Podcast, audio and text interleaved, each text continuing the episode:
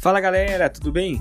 Aqui quem fala é Regis Thiago do jornal Massaguaçu e vamos a mais uma rapidinha.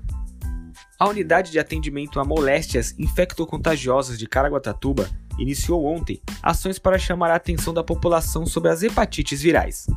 Essas ações fazem parte da campanha Julho Amarelo, que faz um alerta para a prevenção e controle dessas infecções.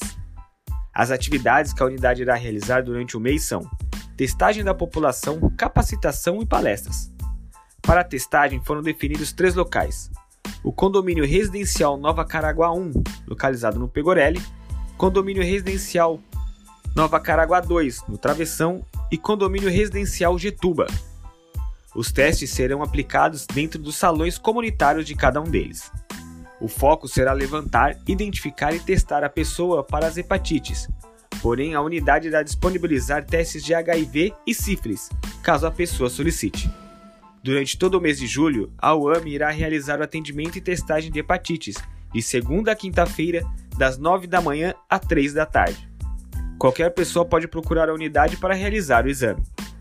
Nos mesmos dias e horários, também serão ofertados os testes de HIV e sífilis.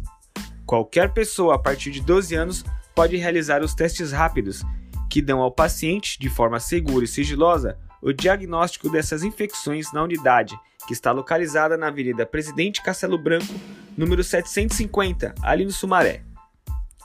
Esse podcast teve o apoio de Guaraburger, a melhor hamburgueria da região, com sabor, conceito e inovação.